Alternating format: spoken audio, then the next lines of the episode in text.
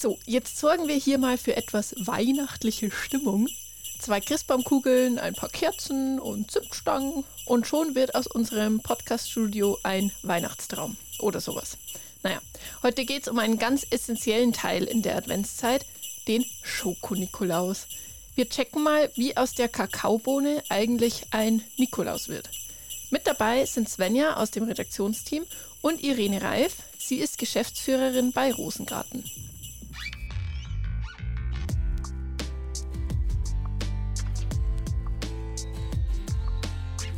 Irgendwas mit Bio. Der Biomarkt-Podcast.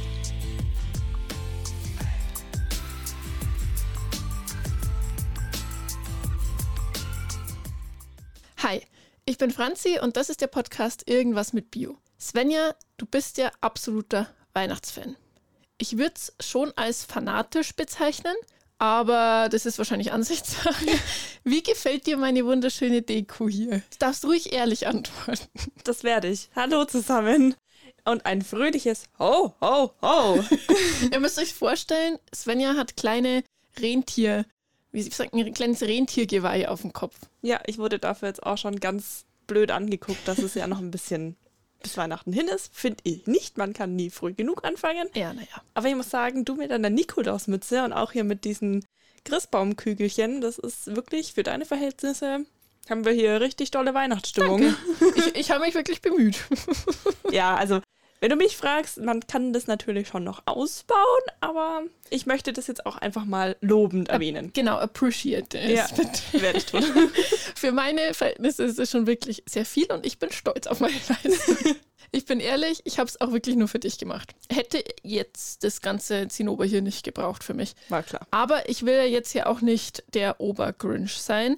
Svenja nimmt sich übrigens schon immer eine Woche vor Weihnachten Urlaub, obwohl ich vorhin erfahren habe, dass es dieses Jahr gar nicht stattfindet. Das schockiert mich. Ja, es sind dieses Mal nur drei Werktage quasi. Okay. Also ab, ab dem Dienstag ist noch mein letzter Arbeitstag vor Weihnachten und dann. Und das reicht dir. Und das, das reicht mir sicher. dieses Jahr ausnahmsweise, aber dann werde ich mich auch in den wenigen Tagen, die mir da bleiben, werde ich mich voll und ganz in meinen Weihnachtszauber reinstürzen. Das braucht ja auch alles Zeit. Mhm, mhm. Ja, verstehe ich. Ich habe dir auch noch was mitgebracht. Oh ja, toll. Hier, guck mal. Oh, ein Schoko-Nikolaus. Ja, selbstverständlich, damit, damit, wir hier auch in Stimmung kommen, ne? Fürs Thema.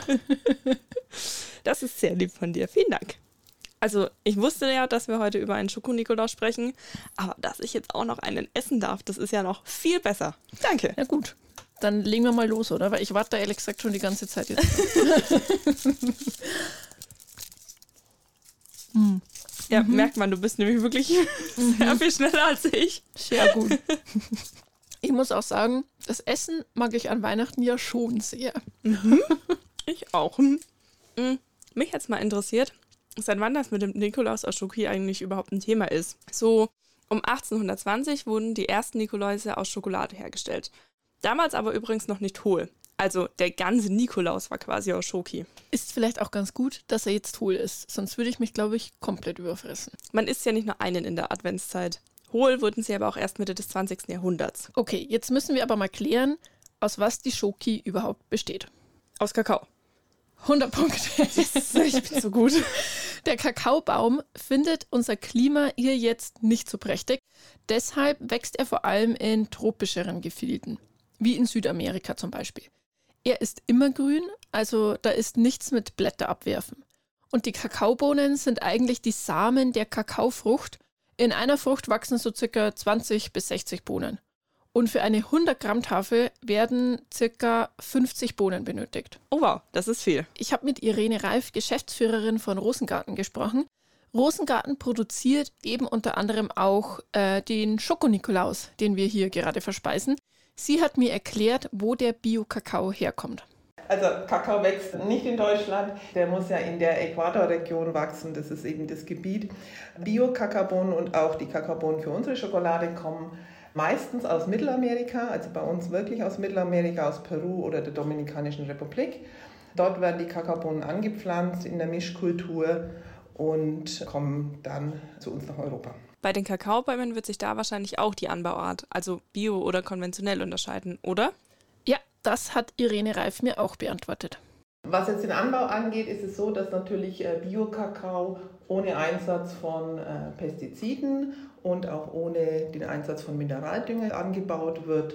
Außerdem ist dort bei Bioanbau ganz wichtig, dass er in Mischkulturen angebaut wird. Also Kakao wächst am besten, wenn er beschattet ist. In der Regel sind es Palmen, die zur Beschattung dienen, aber auch andere Bäume, die dann wiederum der Landbevölkerung auch andere Nahrung bieten können. Und so wächst der Kakao ideal und wird auch der Boden gut feucht gehalten und die Erosion wird damit vermindert. Die Bohnen werden nach der Ernte erstmal fermentiert. Sie sind mit einer zuckerhaltigen Masse umzogen, der Pulpa. Also das ist eben auch in der Kakaofrucht mit drin. Und diese Masse wird bei der Fermentation zersetzt. Dann werden die Bohnen noch getrocknet und ab geht's. Wie kommen die dann nach Europa mit dem Flugzeug? Standardmäßig tatsächlich mit dem Containerschiff. Jetzt müssen die Bohnen quasi nur noch zu Schoki werden. Richtig. Rosengarten kauft seine Schokolade von einem festen Partner zu und der verarbeitet die Kakaobohnen folgendermaßen. Also es sind ganz, ganz viele Vorgänge, wo man diese Kakaobohne bearbeitet, sodass es ganz fein wird, dass ich eine feine Masse habe. Das ist dann die Kakaomasse und diese Masse wird gepresst, so entsteht der Kakaobutter. Für unsere Schokolade wird dann eben Kakaomasse und Kakaobutter in einem bestimmten Verhältnis gemischt und dazu kommt noch Zucker und bei einer Vollmilchschokolade Vollmilchpulver. Und dann ist mhm. auch schon gut. Also das heißt, das ist auch das Besondere an unserer Schokolade. Wir haben wirklich nur diese Zutaten drin, die wir für die Schokolade unbedingt brauchen und keine weiteren äh, Aromen oder Emulgatoren oder andere Zusatzstoffe.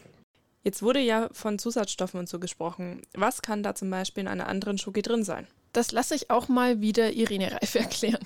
Ja, also es ist so, dass wir ja in, bei Bio-Schokolade oder bei unserer Schokolade bei Rosengarten kein Sojalecithin enthalten haben. Das ist ein Emulgator und äh, dieser Emulgator erleichtert sicher den Umgang mit der Schokolade. Das heißt, Bio-Schokolade ist sensibler und weniger fehlertolerant. Das heißt, wir müssen diesen Vorgang des Temperierens und auch der Behandlung der Schokolade und die Kühlprozesse braucht mehr handwerkliche Erfahrung und mehr Gefühl, so dass wir da nicht wirklich auf Fachkräfte zurückgreifen müssen, die sich da mit beschäftigen und die wirklich das so sorgsam bearbeiten, dass am Schluss auch ein schöner und glänzender Nikolaus herauskommt. Bei der konventionellen Schokolade hilft dieses Sojalecithin eben die Verbindung zwischen den Fett und äh, dem anderen Zutaten wie Zucker und Vollmilchpulver besser zu verbinden und deswegen ist es leichter in der Handhabung. Also reine Schoki quasi. Genau. Boah, ich merke, dass ich schon richtig Bock auf Schoki kriege, wenn wir so darüber sprechen. Gott sei Dank haben wir was da. Da ist man doch erstmal wieder. Da beißen ne? wir mal nochmal rein. Das wird heute auch so ein halber ASMR-Podcast mit uns beiden und dem halben Nikolaus hier vor uns. Apropos, mit der Schoki alleine ist, der, ist das Produkt ja noch nicht fertig. Nee, die Schokolade muss ja jetzt noch in Form gebracht werden. Die Nikoläuse werden bei Rosengarten im August und September hergestellt. Logisch, die müssen ja pünktlich fertig werden. Wenn man bedenkt, dass Lebkuchen schon ab August zu kaufen sind, dann sind die ja fast sogar zu spät dran. Und sonst würden wir jetzt auch nicht mit Schoko-Nikolaus hier stehen. Und das wäre fatal. Wie wird jetzt aus der flüssigen Schoki der wohlschmeckende Nikolaus? Ja, wir kaufen die Schokolade ein. Die wird bei uns in äh, Tanks gelagert, also in flüssiger Form. Und wir müssen die Schokolade dann temperieren. Ich denke, das hat jeder schon mal gehört. Also wenn man zu Hause mal auch Schokoladenpralinen machen möchte selber, dann weiß man auch, man muss die Schokolade eigentlich temperieren, damit sie schön ausschaut. Dazu haben wir natürlich eine Anlagen, wo man diese Schokolade temperieren kann. Das heißt, Sie wird erstmal erwärmt, damit alle Kristalle, alle Fettkristalle aufschmelzen, wird dann wieder abgekühlt und dann ähm, auf eine bestimmte Temperatur geführt, mit der wir sie dann verarbeiten können. Und dann äh, nehmen wir die jeweilige Form für den Nikolaus und dann geht es wirklich in die Handarbeit. Das ist noch sehr, sehr handwerklich auch, sodass die in den Formen Augen oder auch der, der Stock vom Nikolaus wird ja mit weißer Schokolade äh, hervorgehoben. Das heißt, es wird noch mit der Hand, mit dem Pinsel in die Form gemalt. Und äh, auf diese Grundlage füllen wir dann die Vollmilchschokolade ein in die Form. Die Formen werden geschlossen dann geschleudert, sodass sie, sich die Schokolade praktisch am Rand der Form festhaftet. Und nach einer Kühlung kann man die Nikoläuse dann aus der Form herausholen. Man muss das natürlich alles vorsichtig tun und dann werden sie noch verpackt. So, eingetütet sozusagen. Yep. Was ich jetzt noch interessant finde, die Herstellung der verschiedenen Sorten. Also wir haben ja Zartbitter und Wollmilch, aber da gibt es ja noch viel mehr Sorten. Dachte ich auch, aber tatsächlich sind es gar nicht so viele. Oder anders, kennst du das Reinheitsgebot bei Bier? Bei Bier, das ist jetzt ein spannender Themenwechsel, den du hier machst. Ja, stimmt. Ich habe zumindest schon mal davon gehört. Das heißt, dass Brauereien sich an bestimmte Zutaten und Herstellungsmethoden halten müssen, oder? Genau, so in etwa. Im Prinzip gibt es sowas auch für Schokolade, nämlich die deutsche Kakaoverordnung. Ah, das klingt schon so richtig deutsch. Ja, Verordnungen lieben wir. Tatsächlich gibt es eben eine EU-Kakao-Richtlinie und auf der basiert die deutsche Kakaoverordnung. Und auf dieser Grundlage kann man ja so sieben Sorten definieren. Sieben nur? Also da fallen mir aus dem Stegreif schon zehn ein. Also wenn ich jetzt mal an die Klassiker denke, so mit Vollmilch und Zartbitter und weißer Schokolade, dann gibt es ja noch sowas wie Nougat und Nüsse. Ja, also nicht falsch verstehen, die ganzen super Special Schokies mit Nüssen, Keksen, whatever, sind halt alle einer dieser sieben Kategorien zuzuordnen. Okay. Also es gibt Schokolade, im Prinzip so eine Art Überbegriff. Ich, ich erkläre es aber dann nochmal. Es gibt Milchschokolade, es gibt dunkle Schokolade, weiße Schokolade, gefüllte Schokoladen und Pralinen. Also da fällt zum Beispiel sowas wie Marzipanschoki auch rein. Liebe ich. Du bist auch komisch. Dann gibt es noch Kuvertüren und es gibt die sogenannte Ruby-Schokolade. Da habe ich vorher auch noch nie was davon gehört. Ich weiß nicht, ob dir das was sagt. Nee. Aber die ist so rosa und wird aus der Ruby-Kakaobohne gewonnen. Ist jetzt nicht speziell in der Kakaoverordnung beschrieben, aber man kann schon auch eine extra Kategorie dafür aufmachen. Und da ist dann jede genauer definiert, also wie viel dann von was in diese Kategorie rein muss und so? Genau, also es ist zum Beispiel festgelegt, wie hoch der Kakaoanteil sein muss und wie hoch der Anteil der Kakaobutter zum Beispiel. Also jetzt bei diesem ersten, was ich meinte mit Schokolade, da ist eben auch genau festgelegt, wie viel Kakaobutter, wie viel Kakaoanteil. Und so kann man es eben von Milchschokolade zum Beispiel dann nochmal unterscheiden. Ah, okay. Da haben sie sich halt keinen Special-Begriff mehr ausgedacht. da war die Kreativität am Ende. ja gut, das mit dem Kakaoanteil, das kennt man ja vor allem von dunkler Schokolade. Also zum Beispiel bei Zartbitter steht ja meistens drauf, wie viel Kakao. Genau. Ja, bei dunkler Schoki kennt man das noch eher, dass das präsent auf der Packung steht. Jetzt sind diese Sorten, die ich beschrieben habe, ja schon auf die fertige Schokolade bezogen. Wenn wir nochmal ganz an den Anfang springen, nämlich zum Kakaobaum, dann stellt sich ja die Frage, ob es, wie bei anderen Kulturpflanzen auch, da verschiedene Sorten gibt und wie die eingesetzt werden. Also zum Beispiel beim Weizen gibt es ja auch verschiedene Weizensorten, die angebaut werden. Irene Reif von Rosengarten erklärt mal, wie das bei Ihnen so ist. Bei uns ist es so, dass wir eine Mischung von Sorten haben, weil für uns ist es wichtig, dass wir immer den gleichen Schokoladengeschmack haben. Also das mhm. kann man sich so ein bisschen vorstellen, auch wie bei, bei Honig wird es auch gemacht oder auch bei Wein, dass man eine, eine, die Kakaosorten so mischt, dass man immer einen einheitlichen Geschmack hat, weil es eben auch Unterschiede gibt von Ernte zu Ernte und äh, von den jeweiligen äh, Anbaugebieten. Und um einfach eine Einheitlichkeit zu erhalten, ist es so, dass wir die Schokoladensorten mischen und wir möchten eben eine Schokolade, die sehr aromatisch ist, aber nicht zu sauer. Und das erreicht man eben am besten mit einer guten Mischung. Die sind ja schon sehr tief im Schokobusiness. Ehrlich gesagt hätte ich ein bisschen Schiss, dass mir da die Lust auf Schokolade vergeht. Und das wäre ja sehr traurig. Das dachte ich mir auch. In meiner Vorstellung sitzen ProduzentInnen von Schokolade den ganzen Tag da und essen tausend verschiedene Sorten auf einmal. Ich habe Irene Reif deshalb auch mal gefragt, ob sie überhaupt noch Lust auf Schokolade hat. Ja, tatsächlich. Äh, also es ist nicht so, dass wir den ganzen Tag Schokolade essen. Wir verkosten natürlich. Das ist aber eher ein professionelles Essen, sage ich immer. Das unterscheidet sich schon so vom privaten Essen. Wir äh, essen regelmäßig äh, unsere Schokolade, vergleichen natürlich, wie ist der Geschmack, wie ist der Schmelz, ist alles so, wie wir das gerne hätten, auch vor der Verarbeitung und danach. Das nimmt einen aber nicht die Lust auf Schokolade, wenn man dann abends auf dem Sofa sitzt oder wenn man sich mit Freunden trifft.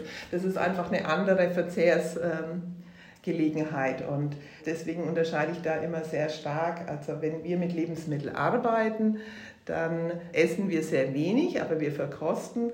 Aber dann in einer anderen Gelegenheit, privat, essen wir unsere Produkte natürlich sehr gerne und empfehlen sie auch gerne weiter.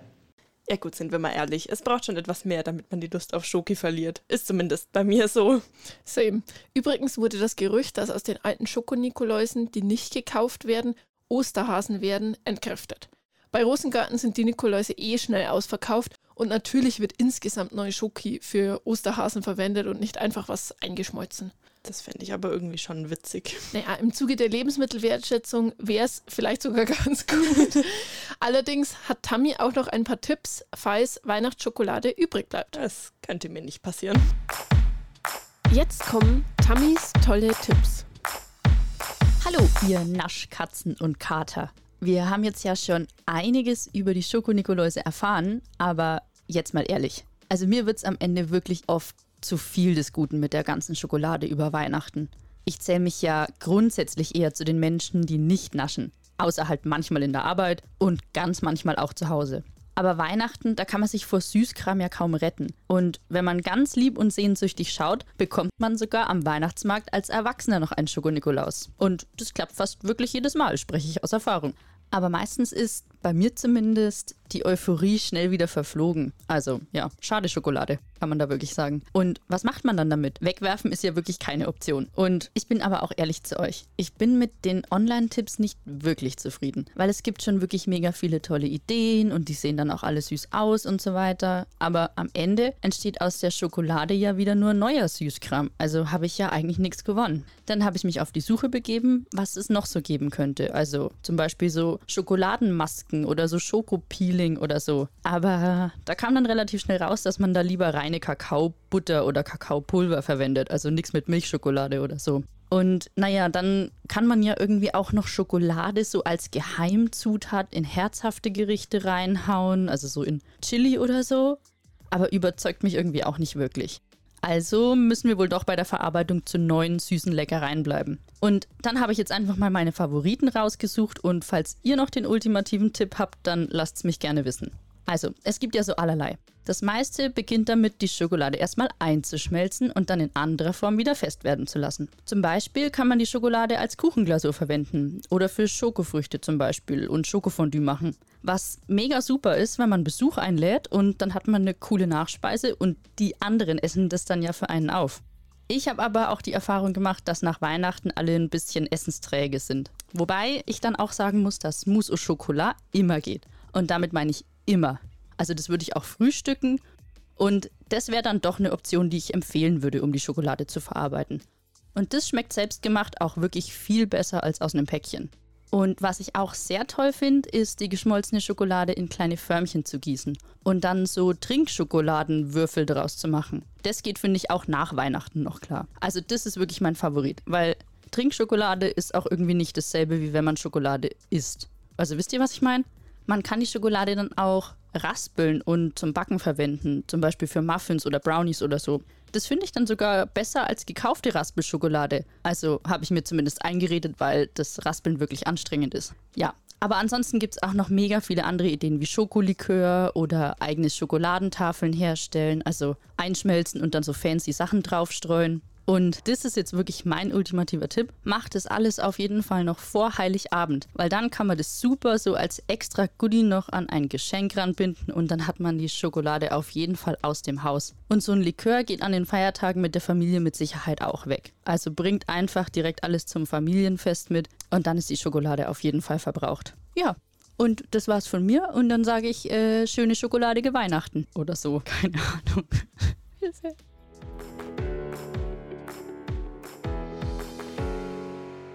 Bei den Tipps würde es sich sogar lohnen, einen Nikolaus übrig zu lassen. Aber wenn er halt schon so ausgepackt vor einem steht.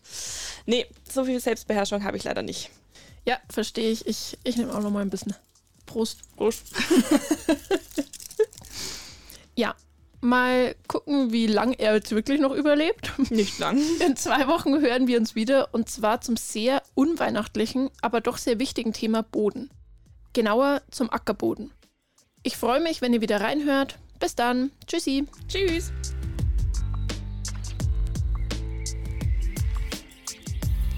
Irgendwas mit Bio, der Biomarkt-Podcast, ist eine Produktion des Biomarkt-Verbunds. Weitere Infos zu uns findet ihr in den Show Notes.